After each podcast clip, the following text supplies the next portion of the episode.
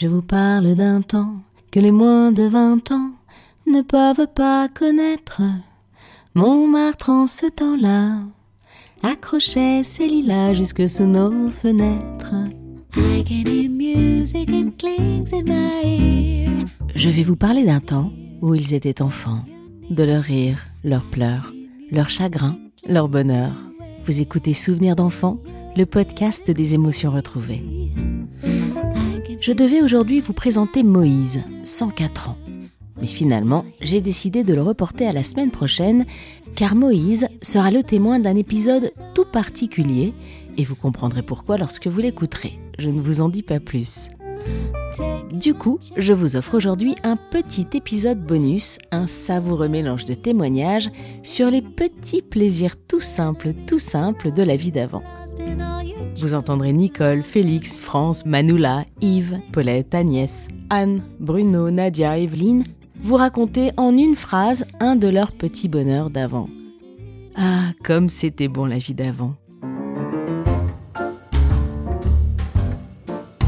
Et à Noël, euh, on allait à la messe de minuit, qui était à minuit à cette époque-là. On habitait quand même peut-être à oui, une petite demi-heure du, bah, du bourg, de l'église. Donc on allait à travers champs, enfin par des petits sentiers à l'église.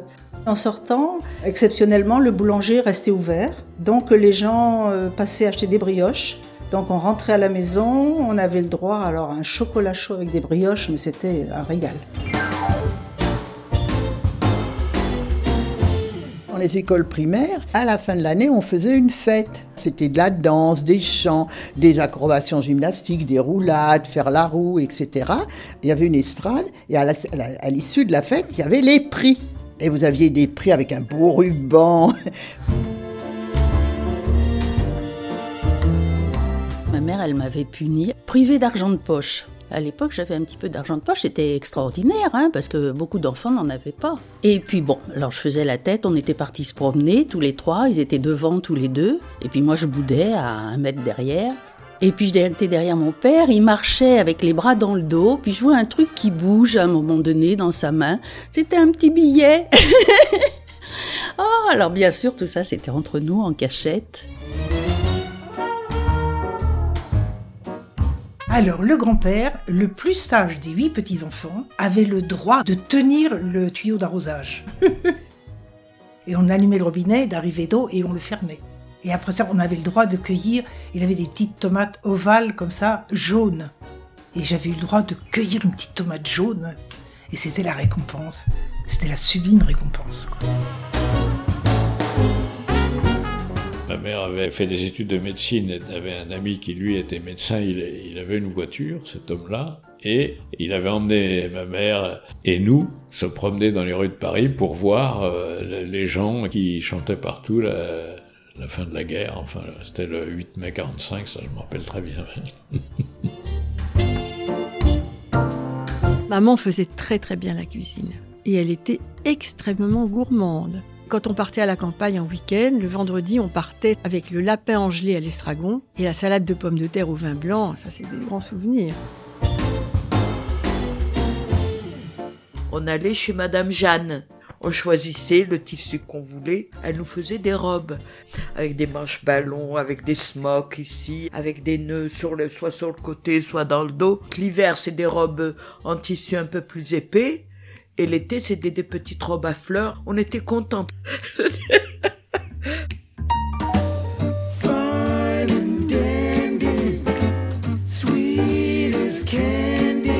J'avais des boîtes de mécano et chaque année j'avais une boîte un peu plus grande avec plus de matériel, plus de modèles, plus de difficultés à faire. J'ai fait des tas de voitures, de grues, de machins, de trucs et puis au fur et à mesure ça a évolué. À un moment, on arrivait même à avoir des voitures où on pouvait faire le volant qui faisait tourner les roues. Il y avait des engrenages. J'ai adoré ça. Bah, l'éléphant est venu nous chercher tous les matins avant d'aller en classe. On faisait un petit tour d'une demi-heure. Il y avait un petit cornac dessus. Nous, on adorait ça. Et dès qu'on avait quitté la maison, on disait au cornac, chacun notre tour, un jour l'un, un jour l'autre. On lui disait, c'est nous qui dirigeons. Hein. C'était sympa comme tout.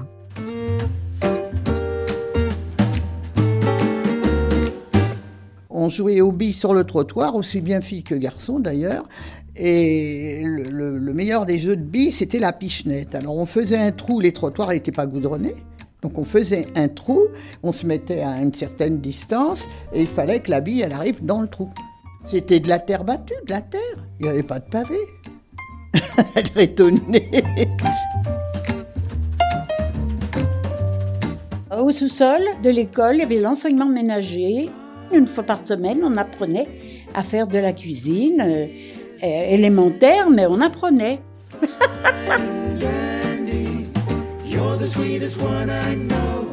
Place Voltaire, je me rappelle, je me rappelle de ça. Il y avait euh, des chanteurs qui venaient dans la rue, qui se mettaient et qui commençaient à chanter, et qui distribuaient à tous les gens qui le regardaient des partitions du chant. Chacun avec une partition, il chantait, sans musique, sans rien. Mais, tout le monde chantait, des chansons, je ne sais pas lesquelles, le petit vin blanc peut-être, ce genre. Mais ça c'était gratuit, c'était pas pour de l'argent, c'était une façon de donner aux gens un petit peu de bonheur. Alors je me rappelle quand on chantait C'est la Java bleue, alors tout le monde avait sa partition et tout le monde chantait avec les chanteurs. C'est la Java bleue, la Java éternelle, celle qui